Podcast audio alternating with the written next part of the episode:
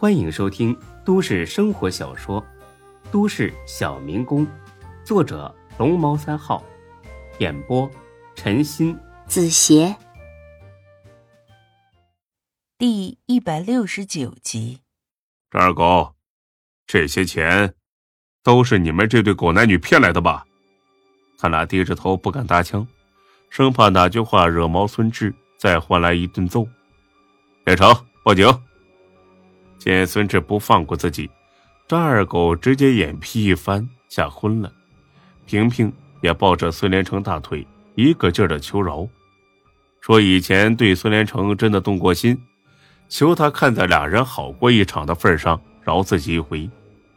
人心都是肉长的，不可能坚不可摧。尤其是面对一个和自己曾经在床上卿卿我我的女人，孙连成动摇了。他实在不忍心把自己曾经爱过的女人送进监狱。志哥，放了他俩吧。孙连成，你心真够大的。这女的一直在骗你，知道吗？你以为放了她，她就会对你感恩戴德吗？我告诉你，这是不可能的。她只会更恨你。孙连成对平平是有真感情的，即使被骗，他也自认倒霉。我认了，谁让当初我瞎了眼，爱上了他。孙志心里突然很难受，他很理解孙连成这种爱恨交织的感觉，就像他现在对夏兰的感觉。他想，如果今天逮住的是夏兰，他自己也会放夏兰一马吧。犹豫了半天。孙志重重的叹了一口气，他终究不是一个决绝无情的人。收拾好东西，咱们走。说罢，孙志就走了。孙连成收拾好钱和首饰，回头看了眼萍萍，而后跟了上去。回去的路上，孙志一句话都没说，他只是倚在车窗上，呆呆的看着窗外。跟丢了魂似的。要是才哥在这儿，就会知道孙志肯定是又在想夏兰。情伤难愈，虽然有白露这个替代品，但是孙志还是会时不时的心如刀割。到了店门口，刚下车，他俩就被蹲守在附近的警察摁住了。孙连成哪见过这种阵势，吓得不轻。干什么？你们抓错人了吧？我们可是守法公民呐。是孙志和孙连成吧？啊，对啊。你们哪个单位的？凭什么抓我们？哼哼，回去你们就知道了。孙志、孙连成，你们两个涉嫌抢劫，被捕了。劝你们配合一点，不要自讨苦吃。带上车，他俩就这么稀里糊涂的被押上了警车。孙连成彻底吓懵了，倒是孙志一脸的淡定。别怕，连成，我被人呢无赖过很多次了，没事儿，去说清楚就好了。见孙志这么有底气，孙连成总算踏实了些。其实啊，有句话说的很对。人的恐惧，往往是来源于未知或不可预测的危险，而能做到坦然淡定，则是因为已经想到了解决问题的办法。此刻对孙志来说就是这样的，他知道警察为什么抓自己，也知道接下来该如何化解。很明显，是萍萍报警了。因为从警察赶到的速度来看，应该是孙志他俩一出庙门就有人报警了，而那个时候张二狗还晕着呢，所以报警的只能是萍萍。孙志早就料到这个贱女人可能不甘心就这么认栽，但的确没料到她这么快就动手了。来就来吧，兵来将挡，水来土掩。很快就到了刑警大队，他俩被送到了不同的审讯室。在办手续的时候，孙志凑到孙连成的耳边说了几句话。不管他们问什么，你都别吱声，就装作是吓傻了。我会应付一切，记住，千万别开口。实在不行，你就哭。孙连成点了点头。进了审讯室，一个警察猛地拍了下桌子，他想给孙志来个下马威，但他想多了。孙志显然一点都不怕，不但不怕，他还有点想笑。跟夏兰好了一场，别的没学到，心理素质倒是增强了许多。你笑什么？看清楚这是什么地方，老实交代自己的问题，坦白从宽，抗拒从严。警察同志，我对你这副嫉恶如仇的样子很是赞赏，但是呢，我想提醒你一句：抓人呢容易。放人难，我没犯法，你也别把我当犯罪分子训斥，因为法律没赋予你对一个守法公民大吼大叫的权利。孙志说的不卑不亢，掷地有声，让这俩警察吃了一惊。到了审讯室还敢这么横的，着实少见。你要是没犯法，我们自然会放人。但要是拒不交代，哼，只怕你进来容易，出去难。那咱们就拭目以待吧。我把丑话说在前头啊，到时候你可别给我道歉，因为啊，我压根不接受。就此理，你给我老实点，说，今天都去哪儿了？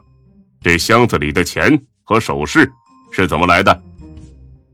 孙志早就想好怎么说了。我是开火锅店的，没让你介绍自己的职业，不要岔开话题。有点耐心好不好啊？我要说的话，当然是有前因后果联系的。行，那你继续说吧。我说了，我是个开火锅店的，今天呢新招了一个员工哦，就是被你们抓来的那个，他叫孙连成。这小子呀不太走运。刚让女朋友甩了，心情很不好，对自己的前途呢很悲观。正好，我今天呢要到玉泉山的关公庙去上香，就想带着他一块儿去，让庙里的师傅给他算一卦。没想到去了之后，发现庙里的师傅正在和一个女的鬼混。其实这事儿呢和我没什么关系，纯属是道德层面的问题。可巧就巧在。那个女的就是孙连成的前女友，这可把孙连成刺激到了，他俩吵了起来，后来呢还动了手。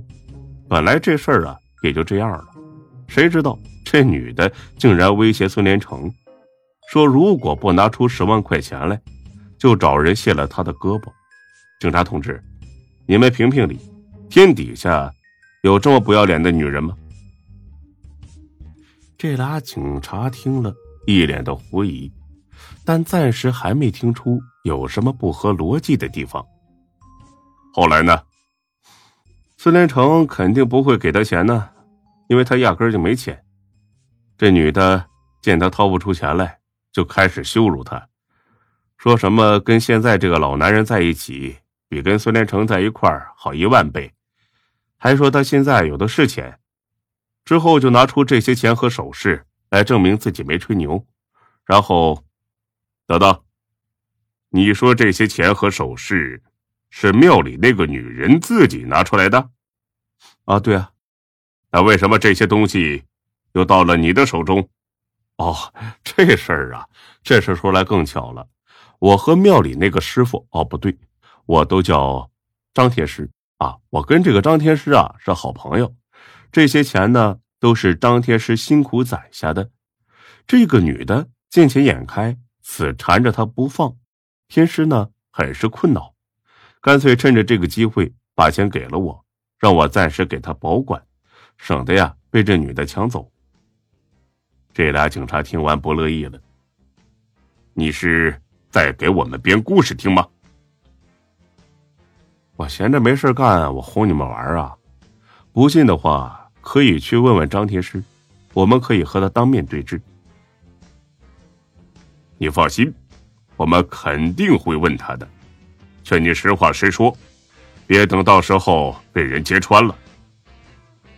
不信是吧？行，这是张天师的手机，看看里面的照片吧，都是那女的发给他的。另一间屋里，孙连成吓得不停的搓手，他不是装的，他是真害怕。这小子那就是一个手无缚鸡之力的文弱书呆子。说说吧。你叫什么名字？啊孙连成不吱声。你和孙志是什么关系？他还不吱声。今天去哪里了？都做了什么事儿了？他还是不吱声。负责审讯的警察倒也不生气，因为这种情况他们见多了。你不开口没事，反正别人会开口的。另一个屋里是萍萍。确实是他报的警。他说：“孙志、孙连成闯进庙里，打伤了他和张二狗，最后抢了钱和首饰跑了。”警察同志，求你们一定要给我做主。负责审讯的女警有点不屑的看了眼平平，经验告诉她，眼前这个打扮暴露、举止轻浮的女人绝对不是什么善类。这么说。你最近一直住在玉泉山上的公关庙里？是的。你住那里干什么？据我所知，这座庙并没有留香客住宿的客房吧？哎，我我没住，就是每天白天的时候都去上香而已。你和关公庙的经营者，也就是那个张天师，是什么关系？朋友。普通朋友，他七十多岁了，你二十二岁，你们是怎么认识的？当然是上香认识的。怎么了？年龄差得多就不能交朋友了吗？本集播讲完毕，谢谢您的收听，欢迎关注主播更多作品。